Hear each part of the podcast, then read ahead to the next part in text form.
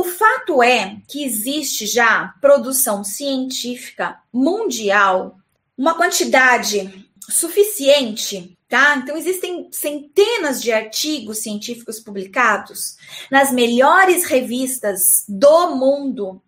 Os melhores pesquisadores do mundo que estudam parto, por exemplo, que que eles descobriram, né? Que algumas ações que ocorrem num parto, que as pessoas chamam de parto normal, né? As pessoas falam assim, olha, vai ser um parto normal. Que essas ações, elas não são baseadas em evidências científicas. Nossa, Rafaela, tá dando chute que você tá falando. É, eu, é. Mas calma, fica comigo que você vai sair daqui entendendo, tá? Olá, olá pessoal, bom dia! Espero que tudo bem com vocês. Aqui Rafael Esquiavo do Mater Online. Parto normal e parto vaginal são diferentes? né? Ah, para algumas pessoas, né, é, tem diferença, para outras pessoas não tem diferença. Eu vou falar sobre o meu ponto de vista sobre esse assunto, tá bom? Não existe nenhum artigo científico que fale sobre essa diferença. É apenas um ponto de vista meu que eu quero compartilhar com vocês, provocar vocês, fazer vocês refletirem um pouquinho aí sobre esse assunto, tá? E vamos é, interagindo aqui, vocês vão mandando seus comentários, vão mandando as suas perguntas durante essa live e a gente vai conversando então sobre se existe diferença entre parto vaginal e parto normal. Bom, na minha opinião, Sim, existe. É como eu estou dizendo para vocês, hoje eu vou falar aí sobre um ponto de vista meu, tá bom? Enquanto profissional dessa área. E, e gostaria então de provocar essa reflexão em vocês. Existe sim. Rafaela, mas o parto normal não, não é vaginal, né? Não é pela vagina que o bebê sai? Sim, mas vão existir algumas diferenças, tá? Que eu não vou conseguir esgotá-las todas aqui só nessa aula de alguns minutos. Tá? Eu falo muito sobre isso, por exemplo, lá no nosso curso. Lá no nosso curso de formação em psicologia perinatal e da parentalidade, eu tenho um módulo de algumas horas onde eu falo detalhadamente sobre esse assunto. Né? Então é todo um conceito, todo algo por detrás que a gente precisa se embasar. Mas eu vou tentar aqui, em poucas palavras, dar um gostinho para você, né, de, de conhecimento, né, para você ter um gostinho a mais aí do que do que esperar de uma coisa ou de outra. Com certeza vai ter muita coisa nova aqui que você nunca ouviu falar e que vai fazer assim na sua cabeça. Puá, né? Igual aquele aquele BM lá do cara que faz puá, né? Então vai acontecer isso com você na live de hoje, tá? Nessa aula de hoje, sim. Mas deixando bem claro que aqui o tempo é escasso, é curto e não vai dar para eu falar tudo o que eu deveria ou poderia ou que quero para você, tá bom? Então eu vou ter que dar uma boa resumida aí, mas eu vou tentar me esforçar a fazer o máximo possível para que você consiga compreender essa diferença e fazer já a diferença na sua atuação, se você trabalha no hospital, se você trabalha na clínica, se você trabalha na unidade básica de saúde, onde quer que você atue como, como psicólogo, como psicóloga. Então vamos lá. Eu vou começar falando sobre parto vaginal, tá? Um parto vaginal, é, eu considero que é um parto que não é normal pelas condições que ele ocorre. O fato é que existe já produção científica mundial, uma quantidade é, é, suficiente, tá? Então, existem centenas de artigos científicos publicados nas melhores revistas do mundo, tá? Nas melhores revistas do mundo de saúde. Os melhores pesquisadores do mundo, né? Que estudam parto, por exemplo, que que eles descobriram, né? Que algumas ações que ocorrem num parto que as pessoas chamam de parto normal, né? As pessoas falam assim: olha, vai ser um parto normal. Que essas ações, elas não são baseadas em evidências científicas.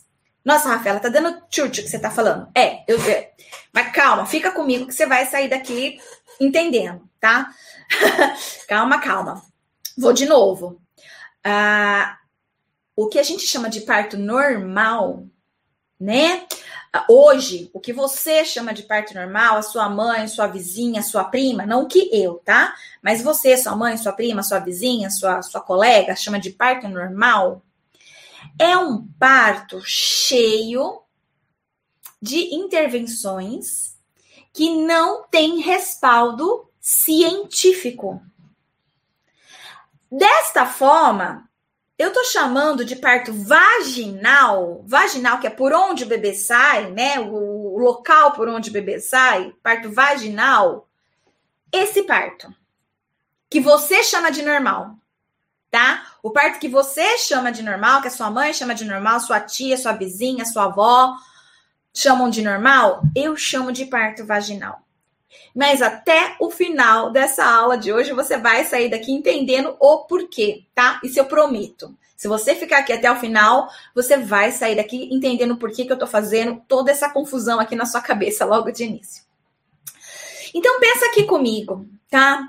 Existem algumas evidências científicas, por exemplo, uh, que não existe qualquer necessidade de uma mulher que vai parir é, que seja realizado nela a raspagem dos pelos pubianos, por exemplo. E muitas mulheres são é, colocadas nessa situação no momento que vão parir, tá? Então é como se fosse um protocolo da maternidade, isso. Não importa se você vai fazer uma cesárea ou se o seu bebê vai sair via vaginal mas todas as mulheres acabam tendo que passar por esse protocolo dos, da, da raspagem dos pelos, que existem até um nome para isso, é chamado de tricotomia, tá? Esse nome grande, feio aí, significa simplesmente raspagem dos pelos pubianos. Não existe evidência científica nenhuma que diga que precisa fazer isso. E ainda assim, muitas maternidades no nosso país ainda usam isso como um protocolo, tá? Algumas mulheres, até sabendo isso, elas já ficam ali no finalzinho da sua gestação fazendo a sua própria depilação, para não precisar chegar no hospital e alguém, né, ter que fazer, por exemplo, a tricotomia nela, tá? Ah, ah, ah, por que, que, as pessoas falam isso, né, lá? Não precisa fazer. Porque muitos acabam acreditando na falsa ideia que ali tem bastante é, coisas nocivas que quando o bebê passar pode prejudicar, tá tudo balela, porque se fosse assim, Deus não ia fazer o bebê nascer por ali, não é verdade? E não colocaria pelos bem ali, né? Deus não fez Adão e Eva e mandou uma gilete junto de presente, tá? Aliás, a gilete acho que ela é coisa só do nosso século, né? Não sei nem quando ela foi inventada, mas imagina, a humanidade nasceu uh, todo tempo, né? Uh, com os pelos ali naquele espaço, né? E tá tudo bem, sempre esteve tudo bem. Então, é um movimento higienista sem noção, né? Que não teve embasamento científico nenhum para isso. Mas o fato é que isso acontece no parto que a sua avó, que a sua tia, que a sua vizinha chama de parto normal, tá? Que eu estou chamando de parto vaginal. O que mais, Rafaela, é só isso? Não, não é só isso, tem mais, né? Então, por exemplo, uh, fazer uma mulher é, fazer jejum. Então, uma mulher que vai parir, muitas vezes também ela tem que ficar de jejum.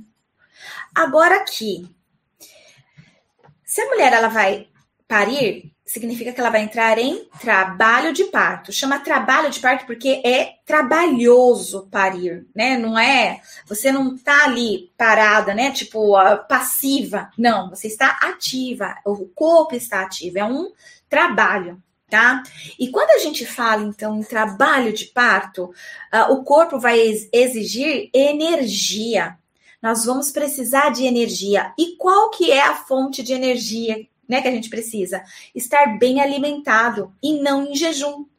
Então, outra coisa que as evidências científicas publicadas nos melhores artigos, na, nos é, melhores periódicos científicos do mundo, publicado pelos melhores pesquisadores dessa área do mundo, o que, que eles falam?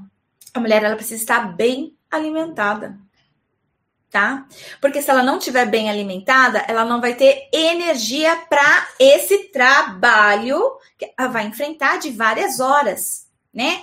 Porque também é uma ilusão que algumas pessoas têm que, olha, o parto é rápido, né? Você sentiu a contração, vai para o hospital, pronto, você está parindo. Não, às vezes vai demorar dois dias ainda para esse bebê nascer. Você vai ficar muito mais do que 24 horas, né?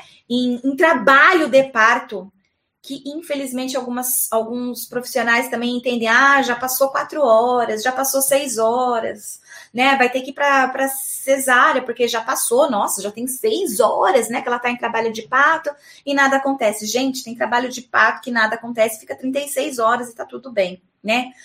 Então, assim, deixa eu só beber uma aguinha.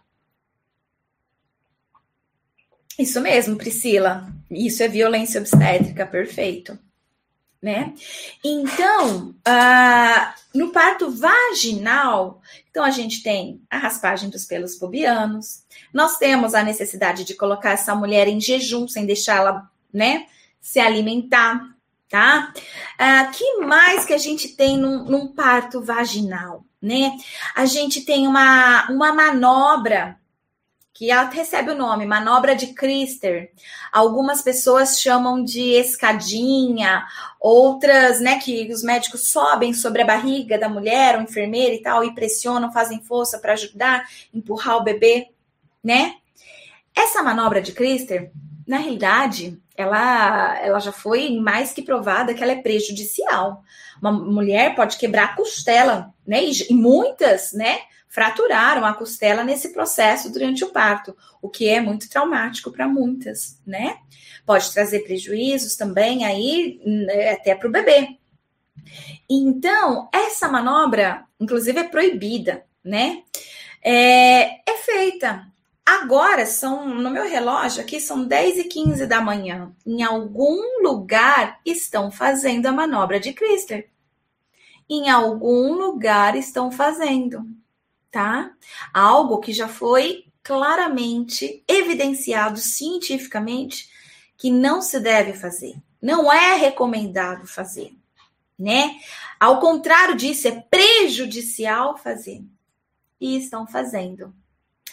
O que mais que acontece num parto vaginal? Episiotomia. O que, que é uma episiotomia? Algumas pessoas conhecem como pique. Quando o bebê tá coroando, né? Então é feito um cortezinho no períneo da mulher. Então, algumas pessoas conhecem como pique. A episiotomia também não tem evidência científica nenhuma da sua eficiência. Os poucos estudos, né, que mostraram algum tipo de eficiência, eles deixam bem claro que a, o estudo é controverso, que ele tem várias limitações nenhum estudo seguro. Vários estudos mostrando não tem bom efeito, não tem bom efeito, não dá, não rola, não vai.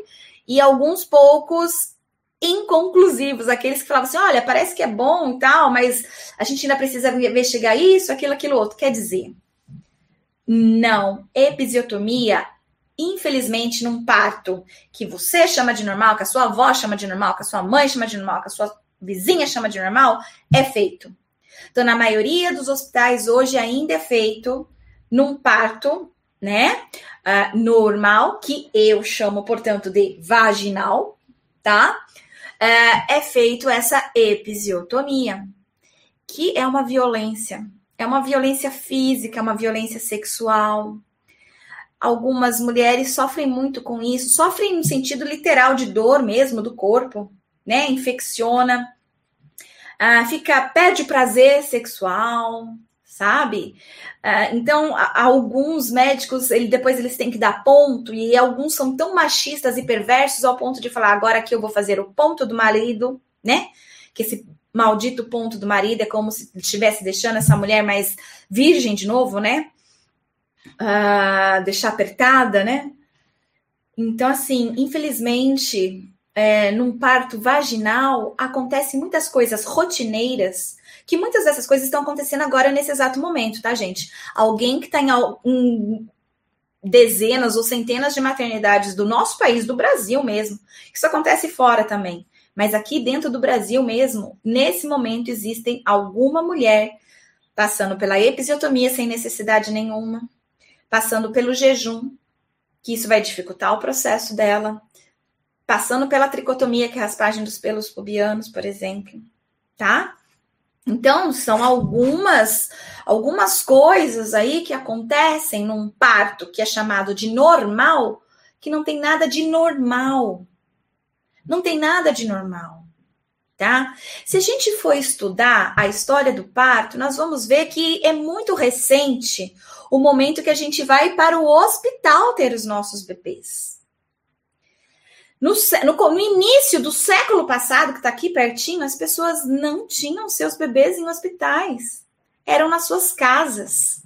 E nas suas casas não tinha essa de jejum, não tinha essa de tricotomia, não tinha essa de escadinha, não tinha essa de episiotomia, não. A humanidade, gente, ela nasceu por milênios, tá?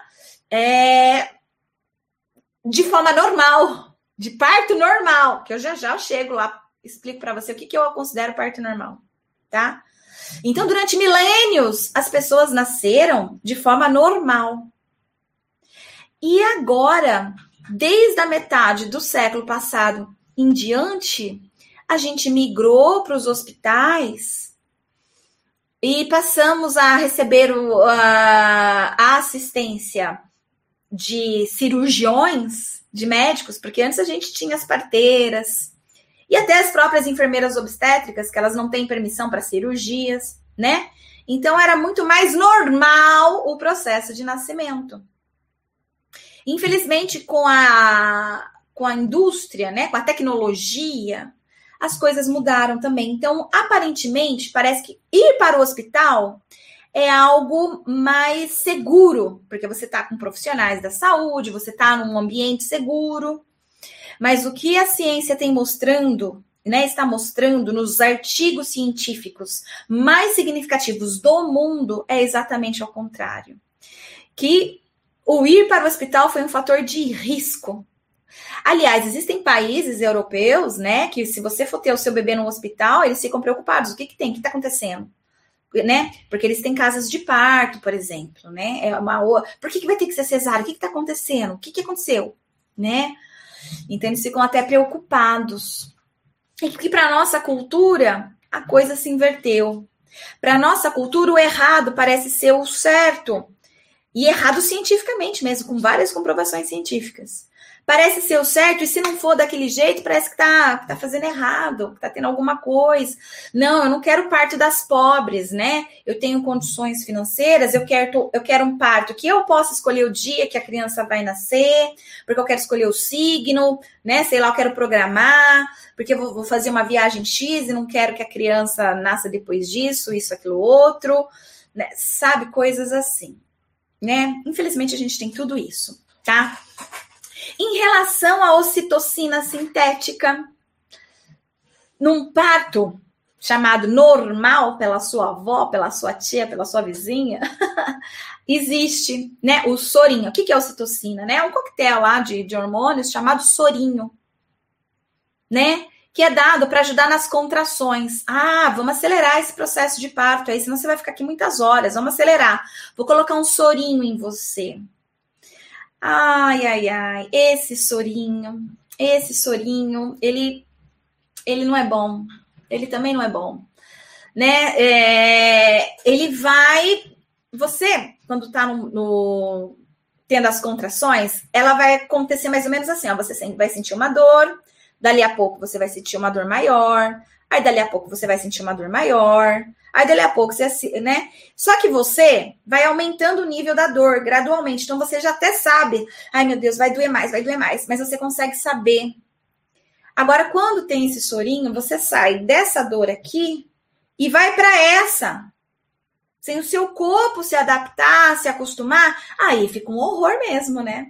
Aí fica, meu Deus do céu, eu que não quero ter parto normal nunca na minha vida um parto normal, tô fora. Eles vão rasgar minha vagina, eu vou sentir muita dor, eu vou ter que fazer isso aquilo outro, por quê? As histórias que contam pra gente de parto normal são horríveis. São histórias de terror. são tenebrosas. Quem é que em sã consciência quer ter um parto normal quando se escuta tudo isso, né? Se escuta vários absurdos que são realizados aí. Então ninguém quer mesmo. Todo mundo tem medo mesmo de ter esse parto normal, né? O fato é que tudo isso que eu falei agora aqui para vocês, que é só um pouquinho, como eu disse para vocês, não dá tempo de ficar aqui falando, né? sobre tudo que eu queria falar, então só para te dar um exemplo do porquê para mim é diferente. Isso, então, tudo que eu, que eu falei para vocês agora, o bebê sai pela vagina, para mim é um parto vaginal, exatamente porque tem jejum, tem ocitocina, uh, tem é, Crister, tem episiotomia, tá? Tem, tem outros, outras coisas aí que acontecem nesse momento, tá? É, e a gente pode até chamar tudo isso de violência obstétrica, mas o tema hoje não é violência obstétrica. Mas se você quiser que eu faça uma live sobre violência obstétrica, deixa aí um, a hashtag eu quero, só para eu saber o número de pessoas, e aí eu posso até pensar fazer futuramente, logo aí para vocês também, uma live sobre violência obstétrica, tá? Que não é o tema hoje. Agora vamos para o que eu entendo que é parto normal tá? Então, o parto vaginal, para mim, é esse parto que o bebê sai pela vagina, mas que de normal não tem nada. De normal não tem nada. Tem várias intervenções e essas intervenções, elas são negativas, né? E já provadas cientificamente que não tem efeito benéfico nenhum, nem para a mãe, nem para o bebê. Na realidade, coloca todo mundo numa situação de risco, tá? Várias situações de risco, inclusive risco para saúde mental. Tá que bom, gente. Um monte de gente colocou eu quero, eu quero, eu quero, eu quero. Que delícia, show, beleza. Já, já vou providenciar então para gente uma, uma live sobre violência obstétrica. Vou fazer sim. Então coloca inclusive essa mulher em risco, porque às vezes aquilo é uma vivência tão horrível para aquela mulher, aquela situação tão horrível, né? Que muitas vezes ela, ela decide não querer mais ter filhos. Ela pode decidir é, numa próxima gestação, por exemplo, ela uma doença chamada tocofobia. Ela pode desenvolver uma doença chamada tocofobia também, tá? Que também não é o tema da live de hoje, mas depois você pode pesquisar aí em algum lugar. Se quiser, eu também posso fazer essa live futuramente. Não vou pedir para falar de novo, eu quero, porque vocês vão escrever, né? Eu vou fazer, então, futuramente, uma, uma live só para falar de tocofobia, beleza? Mas o fato é que ela pode desenvolver esse transtorno mental, tá? Que é uma ansiedade. Ela pode apresentar depressão pós-parto e não conseguir se vincular com esse bebê por conta do trauma que ela passou durante o parto ela pode desenvolver um transtorno chamado estresse pós-traumático e o evento estressor ter sido parto, tá? Então, não são só consequências para o corpo, marca, né, do corpo da pessoa. Ai, Flavinha, você é fofa. né? Então, não são marcas só para o corpo da pessoa, um parto vaginal, mas para alma, emoções, mente da pessoa também fica ali, tá? Isso traz sérias consequências para o sujeito, sim. Um parto vaginal não é saudável. Um parto vaginal é algo que pode, sim, adoecer, inclusive psiquicamente, o sujeito, tá? Portanto, é dever nosso, enquanto psicólogos, enquanto profissionais da saúde, conhecer essa diferença entre parto normal e parto vaginal. Como quem está aqui desde o comecinho da live conseguiu compreender? Espero que sim. O que eu estou chamando de parto vaginal, tá? E agora eu vou para a parte do parto normal. Então, o que, que é um parto normal? Parto normal é aquele que vai respeitar a fisiologia do corpo da mulher e do bebê. Significa que é o corpo deles que vai decidir o momento exato do nascimento com os próprios hormônios do próprio organismo, porque o organismo ele é sábio, né? Ele, ele, ele, é, ele é sábio e ele libera os hormônios certinho. Ele vai liberar na medida certa o hormônio para amenizar a dor, que é a endorfina, tá? Ele vai liberar a endorfina, ele sabe que sente dor e sabe que não vai dar uma dor maior do que um ser humano pode suportar. E ele libera. Ele libera a endorfina. Ele vai liberar ocitocina, que é o, o hormônio do, do, afeto, do amor, do, do prazer. Ele vai estar tá liberando também, né? É, é serotonina, né? Para dar para gente energia, pique. Então, um parto normal é aquele que eu vou poder me alimentar adequadamente. Eu não vou comer um prato de feijoada, um McDonald's, sei lá, alguma coisa assim, né? Mas eu vou me alimentar adequadamente, vou estar tá podendo comer uma frutinha durante esse processo, vou estar tá podendo beber água, eu vou poder estar tá comendo uma barrinha de chocolate para ter energia. Por quê? Porque eu preciso de força para ajudar na expulsão. O bebezinho, ele ajuda também, ele também faz o trabalhinho dele, mas eu também faço o meu. O bebezinho, né? Se ele tiver sobre o efeito dos hormônios, ele vai estar tá fazendo tudo numa boa também. Mas se ele receber drogas nesse momento, pode ser também que as funções dele, né, reflexas, fiquem mais paradas por conta também aí da, de algum de alguma substância que ele acabou recebendo aí também, né? E aí dificulta o processo desse bebê também fazer a parte dele para nascer. Ah, é, a parte de chocolate gostou, né, Letícia? Sim, chocolate é tudo, ele dá energia, né? É, é, você permitir que essa mulher não fique amarrada na cama, na maca, mas que ela possa fazer movimentos, andar.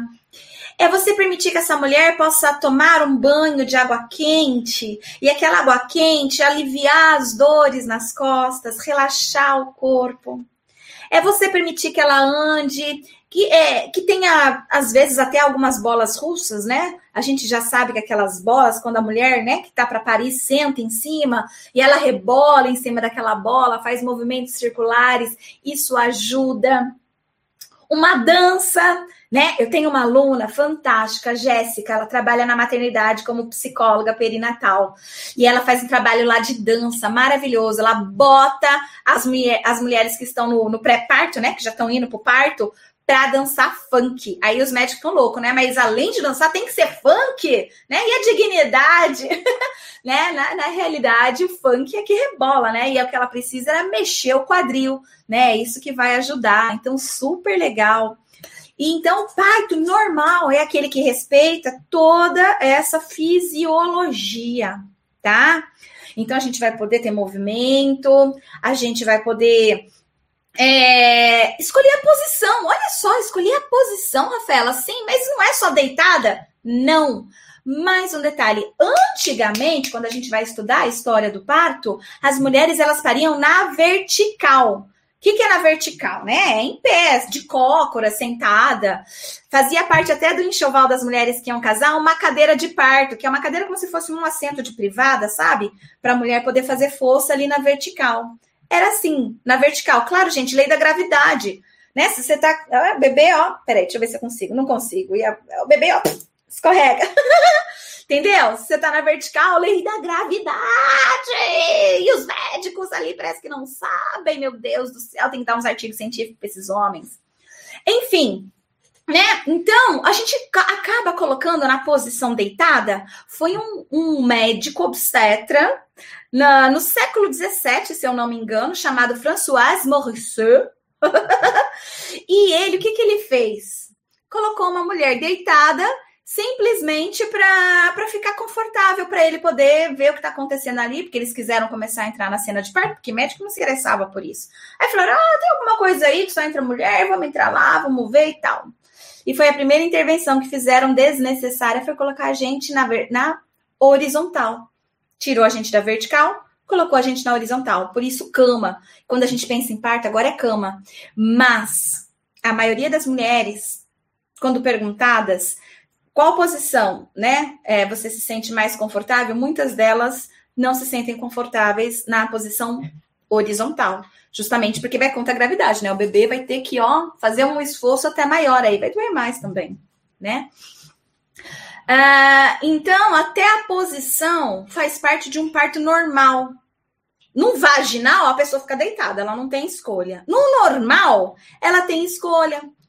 Existem umas camas chamadas pré-parto, parto e pós-parto. E essas camas, elas têm uns ferros que a mulher pode ficar de cócoras e segurar na cama, sabe? Ela não precisa ficar deitada, ela fica na posição que ela quiser. Inclusive, se ela quiser ficar de quatro apoios, de quatro, né? Ela fica. E aí tem médico, enfermeiro, que a gente fala assim, nossa, não tem dignidade mais no nascimento e tal. Tipo assim, dignidade. Isso, nascer é nascer, gente, né? A natureza fez assim para algumas mulheres essa é a melhor posição, é mais confortável, não vai doer menos, é essa posição, poxa vida, né? É, é preconceito, essas coisas todas, enfim. É um parto, então, que é normal, gente, vai respeitar tudo isso, tá? Vai respeitar essa mulher e esse bebê, né? Não vai ter episiotomia, tá? Uh, não, não vai ter o sorinho, vai ter respeito, vai ter atenção. Algumas pessoas hoje, para poder facilitar o termo, ou complicar, não sei, passaram a chamar o que eu tô chamando de parto normal aqui de parto humanizado. Não sei se você já ouviu falar sobre parto humanizado. Mas tudo que eu tô falando aqui sobre parto normal, nada mais é do que o tal do parto humanizado, tá? É porque ficou assim, ó, aquela, aquela ideia assim, ó, parto normal é o que eu chamo de parto vaginal. Parto normal é o parto dos horrores, né? Todo mundo fala, sua avó, sua vizinha, sua tia, sua prima, todo mundo fala: "Ah, parto normal é horrível". Parto não, não vai ter parto normal, não. Vai fazer cesárea porque é horrível. Quando as pessoas estão falando isso, então elas estão falando do quê? Do parto vaginal. Tá bom? Então, por isso que eu faço essa diferença. Parto vaginal é o parto sem evidências científicas. O parto normal é o parto baseado em evidências científicas. A, a ciência de ponta, de linha, padrão ouro, padrão diamante. tá? Mostra que uh, o parto humanizado, que é o que eu hoje aqui estou chamando de parto normal, é o mais benéfico para mãe e bebê. Tá certo? Que é quando você realmente respeita toda a natureza, tá certo? Toda a fisiologia. Uh, e atende às necessidades, então, dessa dia de mãe bebê. Porque o trabalho de parto é um trabalho do bebê também, ele está cheio de, de comportamentos reflexos ali que ele tem que exercer para ele poder nascer, inclusive.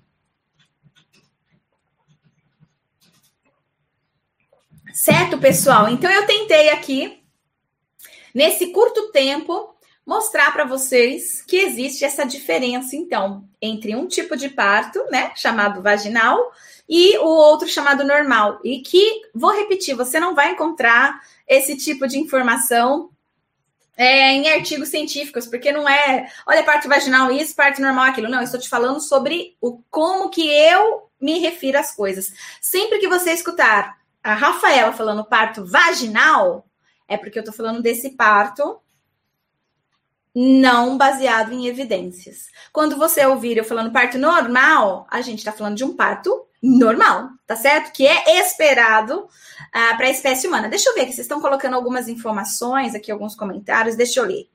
A Kari. Rafi, quando mistura os dois, é chamado de parto vaginal também? Mistura os dois o quê, Kari? Explica para mim, por favor, o que, que você está chamando quando mistura os dois? Agora aqui a Eva, bom dia. Poderia falar só um pouquinho da, cesar, da cesariana? Posso sim, Eva. Ó, a cesariana, ela é uma benção de Deus, né? Que bom que inventaram a cesariana. Gente, mulheres morriam porque, de uma forma ou de outra, é, não tinha como nascer via parto normal tá? Então, a, cesariana, então, é até engraçado, né? Como que ela foi inventada. É, era assim, antigamente as pessoas morriam e o bebê morria também ali, né? Então, morria na hora do parto, o bebê também morria. Até que tiveram a ideia, não, a gente consegue salvar o bebê, a mãe morre, mas a gente abre a barriga. Então, esperava a mulher morrer, depois que a mulher morria, abria a barriga e via, alguns bebês saíam com vida e outros não, né? Mas essas eram as primeiras cesáreas. As primeiras cesáreas eram feitas em mulheres mortas, então, né, no, no seu trabalho de parto. Até que um homem que ele era um castrador de ovelhas, né? Ele sabia fazer cirurgias, dar ponto, isso e aquilo, porque ele fazia isso com porcos, ovelhas, sei lá o quê.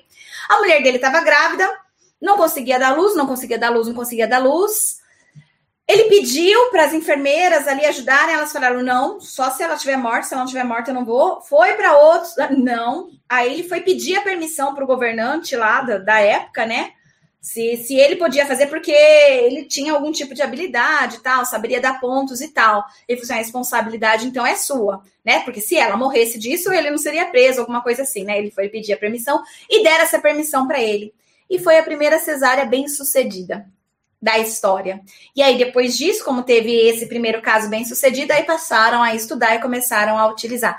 Então, foi uma ótima invenção da humanidade. O problema está que hoje ela é utilizada também indiscriminadamente, apenas para comodidade, ou às vezes até como situação de status. Tem gente que fala: ah, não, eu não quero parto normal das pobres. Eu tenho condições de pagar, então para que, que eu vou sofrer? Vou ter uma cesárea. Né? E assim, gente, cientificamente comprovado, duas vezes mais chances de morte numa cesárea, tá? Então, tem muita gente que acha que parto normal traz mais riscos de morte, e não é. Cientificamente comprovado, a cesárea é que traz mais risco de morte do que o parto normal, tá?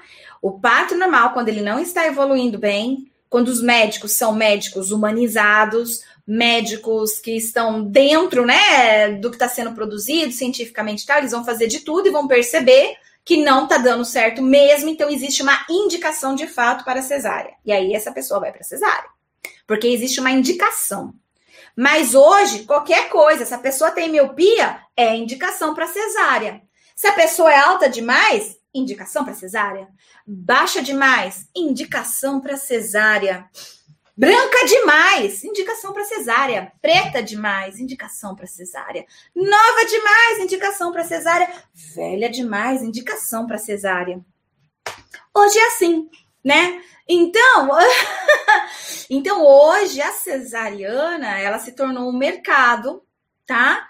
Irresponsável que coloca vidas em risco tá? Ah, traz uma série de prejuízos aí quando, quando feita de, de forma é, indiscriminada. O Brasil, para quem não sabe, é campeão mundial de cesáreas. A gente só perde para para uma ilha que ela é do tamanho de Santos. Eu até esqueci o nome é, da ilha agora. É República República alguma coisa, esqueci agora, gente. É falha minha aqui, esqueci. Mas é, o Brasil é o segundo mas uh, esse, esse primeiro aí é do tamanho de Santos, tá? É uma, uma ilha do tamanho de Santos, é um país, tá bom? E então o Brasil é campeão em número, né, de cesáreas. Se você vai principalmente em hospitais particulares, o número de cesáreas é elevado, você chega de 80 a 100% dos casos. A Organização Mundial da Saúde, ela preconiza que não mais do que 15% de uma população deva nascer via cesariana não mais do que 15% de uma população deva nascer de cesariana. E no nosso país, a gente tem mais de 50%, quando a gente pega tudo, né? Mais de 50% nascendo via cesariana, tá bom? E se você pega hospitais particulares, a taxa é muito acima disso, vai de 80% até 100%. Então tem coisa errada aí tá bom? Então a cesariana, repito, ela é uma bênção de Deus. Que bom que inventaram ela porque ela salva vidas. Mas da forma que estão utilizando ela no nosso país é terrível. Ela é uma condição de risco, risco de morte, tá bom? Então a gente tem que tomar muito cuidado com isso. E aí é importante a gente estudar mais sobre esse assunto, tá? Porque essas cesarianas também elas vão implicar na, na vinculação mãe-bebê, que vai implicar no desenvolvimento infantil, que vai implicar em práticas educativas parentais. Portanto, o psicólogo ele tem a ver com essa história sim. Temos a ver, porque nós, nós, é nosso dever promover saúde mental.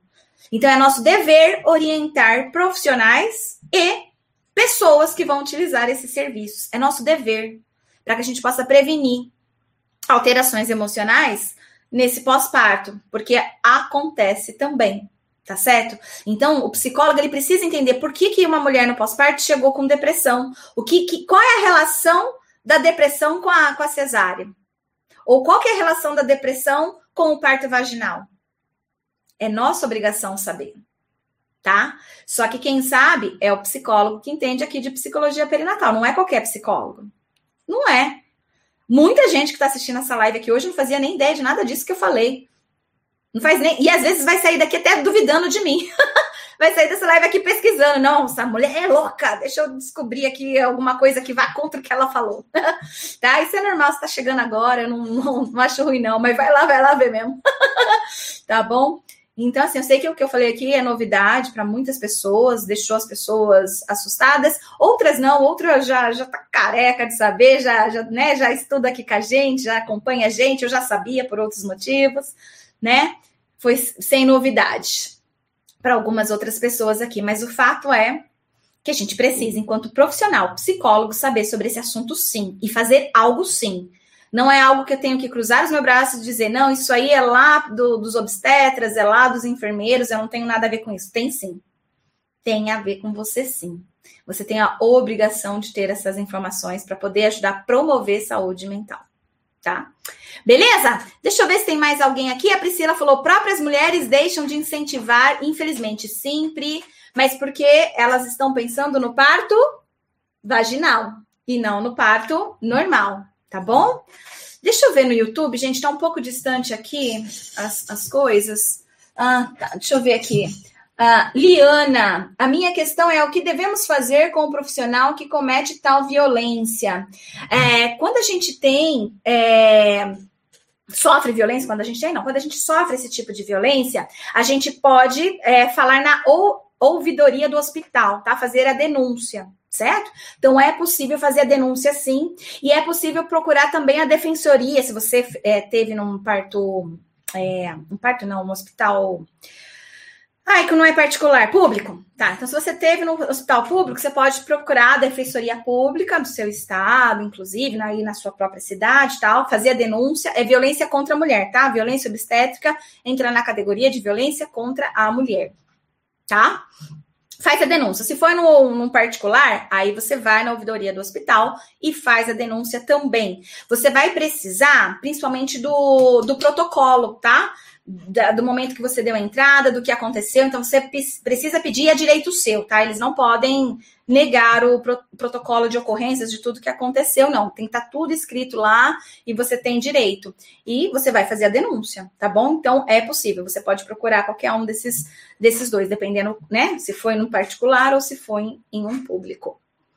Vamos ver aqui, parto vaginal, parto mais invasivo, certo? É, aqui a Kari, os dois tipos, a mulher pode escolher a posição, mas recebe o soro, por exemplo. Olha, tem que perguntar para a mulher se ela deseja, se ela quer, tá? Se ela falar sim, deixa de ser uh, um parto vaginal, porque ela pediu, tá certo? Ela ou ela aceitou sabendo, é, tendo sido informada para que, que serve aquele soro. Agora, se falam assim, ah, a gente vai pôr um sorinho só para te ajudar, aí já perde toda a experiência do parto normal, né? Indo para um parto vaginal, tá? É, na realidade, acaba, né? Ficando falha aí, né? Fica. Se tem uma falha, porque a equipe não tá tão bem assim, né? Preparada. Agora, pode existir caso que eles falam: olha, eu vou aconselhar por causa disso, disso, daquilo. Se você concordar, e se você concordar mesmo, então aí a gente continua com o parto normal. Beleza, Kari? Vamos ver, pessoal, se tem mais alguma pergunta aqui. A Eva, você é maravilhosa, muito obrigada pela dica, contribuição. Priscila, parto normal, para mim, é aquele que criança vem espontaneamente, sem intervenção de estimulantes, medicação.